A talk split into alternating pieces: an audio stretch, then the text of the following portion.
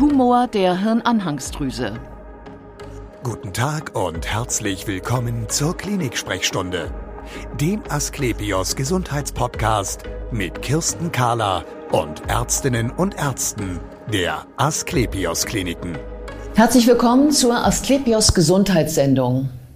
Heute beschäftigen wir uns mit einem speziellen Tumor im Kopf, der häufig erst spät erkannt wird, weil seine Symptome missverstanden werden. Es ist ein gutartiger Tumor, und zwar an der Hirnanhangsdrüse, an der Hypophyse. Und wir sprechen heute darüber, wie man den behandelt.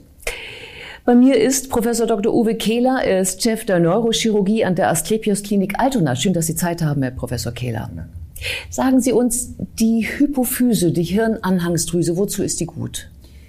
Die Hirnanhangsdrüse ist die Haupthormon-Schaltzentrale des Körpers. Sie steuert die ganzen Hormone. Teilweise produziert sie selbst Hormone, teilweise produziert sie Hormone, die andere Organe steuern, die dann weitere Hormone produzieren. Zum Beispiel die Schilddrüsenhormone, die dann weiter produziert werden oder das, Corti das körpereigene Cortison. Ja, oder eben vielleicht auch wachstumsanregende Substanzen zum Beispiel auch. Ja, das macht sie selbst, zum Beispiel das äh, wachstumsproduzierende Hormon. Ähm, wenn dann ein Kind das hat, wird es ein Riese. Bei Erwachsenen äh, werden dann nur die sogenannten Akren groß, also die Hände, die Füße, Nase, ähm, das Kinn.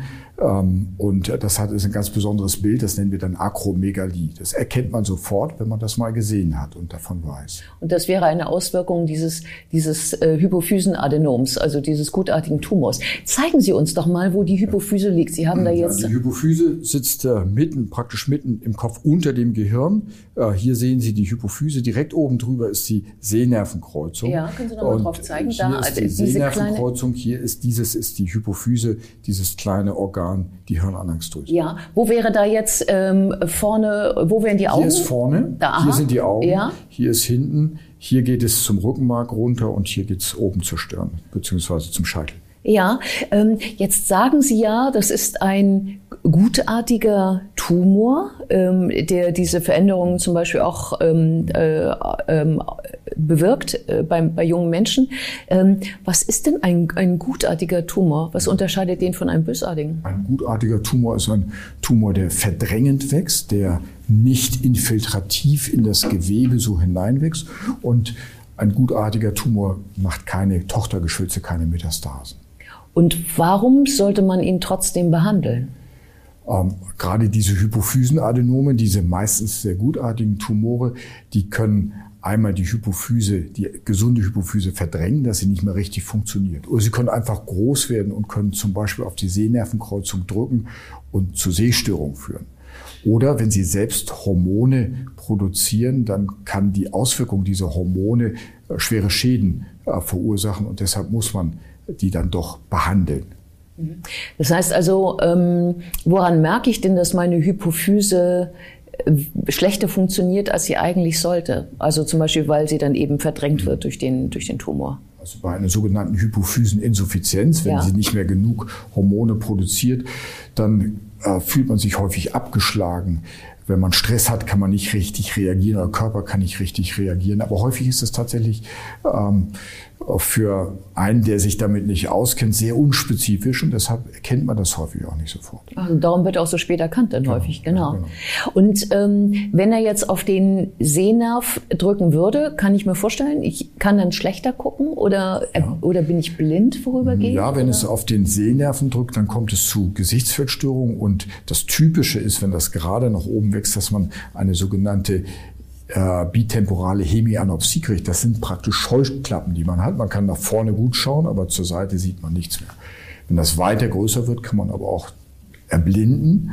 Und deshalb ist es klar, wenn, wenn sowas los ist, muss man das behandeln. Und in der Regel ist es, dass man es entfernen muss, operieren muss. Und wenn der äh, Tumor jetzt selber äh, Hormone produziert, es gibt eine spezifische äh, Tumorart, das sogenannte Prolaktinom, das mhm. milchproduzierende Hormon. Da bekommen die Patienten tatsächlich ähm, einen Milchfluss oder stramme Brüste und äh, dann auch einen Milchfluss. Das ist der Tumor, den man sehr gut mit Medikamenten behandeln kann. Und zwar ist es so, dass nicht nur die Hormone dann unter diesen Medikamenten wieder abnehmen und sich normalisieren, äh, sondern auch die Tumorgröße geht da runter zurück, sodass man diese Patienten dann gar nicht operieren muss. Bei den anderen, auch hormonaktiven und hormoninaktiven Tumoren, ist allerdings in der Regel die Operation Therapie der Wahl. Ja, ähm, ich frage mich, wer kriegt sowas? Also bei wem taucht dieser Art Tumor überhaupt auf? Also dieser Tumor ist äh, die, die Häufigkeit, der Häufigkeitsgipfel ist so zwischen 25, 40, 45 Jahren etwa, aber er kann letztlich in jedem Lebensalter auftreten. Man weiß nicht, es gibt keine, keine Ursachen dafür. Nein sondern okay, die werden einfach so festgestellt. Ähm, auch Kopfschmerzen sind, glaube ich, so ein Symptom, ja. wobei jeder hat ja mal mit Kopfschmerzen zu tun. Ja. Ist das eine spezielle Art von Kopfschmerz? Ist schwer zu unterscheiden, aber es ist jeder Kopfschmerz, der lange besteht, der muss einmal mit einer Bildgebung abgeklärt werden. Und Bildgebung tatsächlich heißt? Bildgebung, zum Beispiel Kernspintomographie oder am besten Kernspintomographie, mhm. auch mit dem CT, aber Kernspintomographie ist deutlich besser. Jeder Kopfschmerz sollte einmal dann so abgeklärt werden, wenn er lange besteht oder seinen Charakter irgendwie ändert. Und tatsächlich Hypophysentumoren machen relativ häufig Kopfschmerzen. Und auch wenn er sonst keine Symptome, nur Kopfschmerzen macht, ist das auch eine Indikation, diesen Tumor zu entfernen. Ja, entfernen, operieren, sagten Sie ja eben ja. schon, solange es nicht mit diesem Milchfluss anregenden Hormon ja. zu tun hat. Ähm, wie muss ich mir diese Operation vorstellen? Nun ist ja dieser Tumor mitten eigentlich im Kopf oder mitten im Schädel. Deshalb ist das, da denkt man immer, Mensch, das ist aber schwierig. Aber für uns ist das relativ einfach. Für die Neurochirurgen, die gehen durch die Nase mit dem Endoskop und Mikroskop oder mit beiden zusammen, gehen sie hier durch und kommen dann hier in diesen Bereich, dort wo die äh, Hirnanhangsdrüse sitzt, ähm, das hört sich sehr kompliziert an, ist aber für den äh, geübten Operateur kein besonderes Problem ähm, bleiben da Spuren in, äh, hm. in, die, in, der Nase? Denn da müssen Sie ja dann durch mit einem Operationsinstrument, oder? Ja, man muss durch die Nase durch. Es gibt ein paar Schleimhautverletzungen. Man muss auf die Schleimhaut auch aufpassen, dass es später keine Schwellung gibt oder keine Abflussstörung aus den Nasennebenhöhlen. Aber ähm, das ist in der Regel kein Problem. Und ähm, was schneiden Sie denn im Kopf heraus?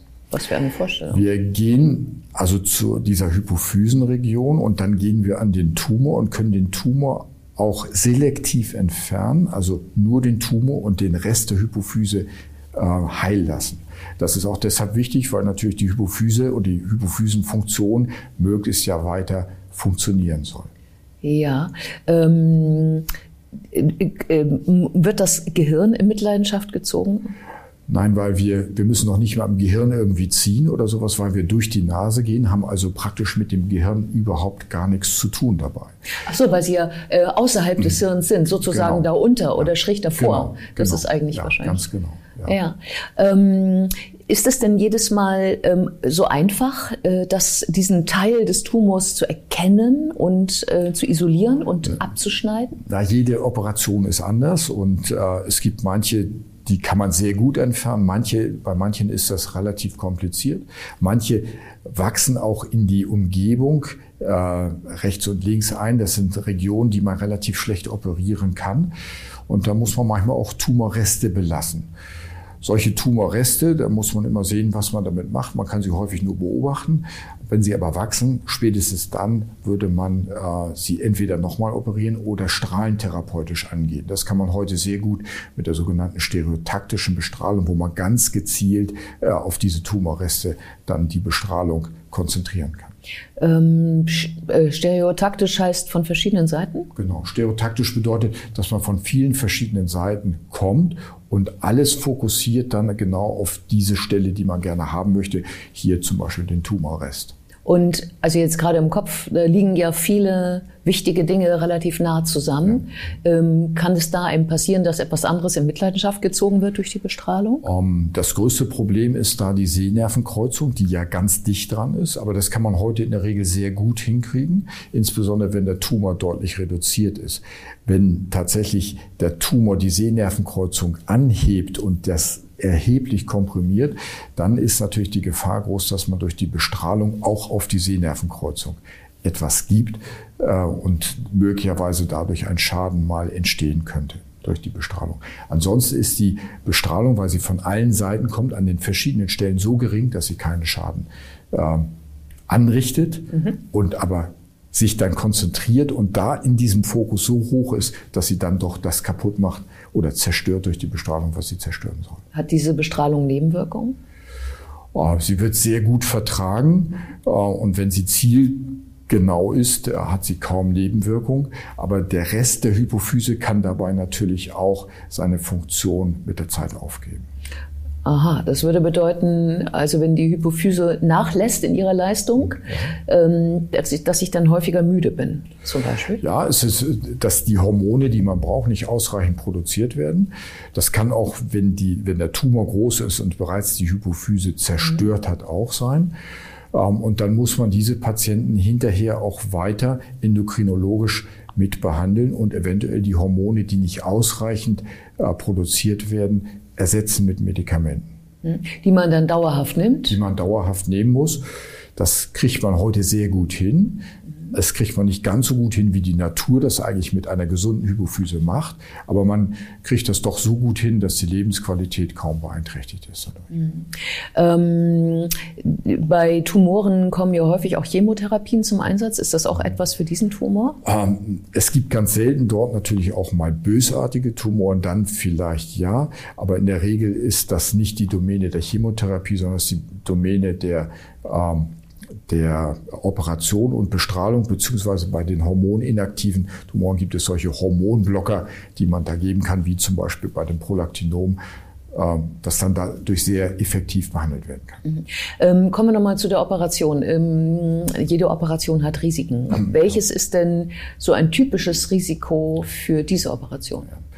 Ja. Ähm, man operiert zwar nicht im Gehirn, man operiert aber direkt man muss durch die harte Hirnhaut durch und man hat dann nur noch so eine Spinngewebshaut und die kann einmal einreißen oder kann auch durch den Tumor zerstört sein und dann kann Nervenwasser rauslaufen aus dem Kopf durch die Nase. Ähm, wenn das passiert, muss man, wir dichten das auch immer ordentlich ab und verkleben das, damit das eigentlich nicht passiert. Aber beim Hustenstoß, beim Niesen, beim Drücken äh, hat man so einen hohen Druck, dass diese Klebung aufgehen kann und dann läuft ein Nervenwasser aus der Nase. Das ist deshalb gefährlich, wenn das auftritt, weil wenn was von draußen, von drinnen nach draußen läuft, kann auch aus der Nase, können Keime nach oben in den Kopf und es kann zu einer Hirnhautentzündung kommen. Deshalb muss man so eine Hirn, so ein Wasserfissel immer behandeln. Mhm. Ähm, sonst droht halt eine Hirnhautentzündung, eine Meningitis. Taucht die noch auf, diese mögliche Hirnwasserfistel in der Zeit im Krankenhaus? Oder ist das eine spätere Folge? Das kann sofort auftauchen. Äh, das kann aber auch mal in den Tagen oder in den ersten Wochen danach auftauchen. Je länger die Zeit nach der Operation ist, desto geringer ist die Gefahr. Ähm, aber es kann durchaus später auch noch auftauchen, wenn man zu Hause ist. Mhm. Ähm, Patienten werden darauf hingewiesen und wenn sowas auftritt, sollen sie sich sofort melden. Und äh, um nochmal auf den Erfolg der Operation zu kommen, wie schnell erholt sich die Hypophyse, mhm. wenn alles gut geht? Das hängt so ein bisschen von dem Vorschaden ab. Ähm, äh, manchmal ist die Hypophysenfunktion ganz schnell wieder da, innerhalb von Tagen.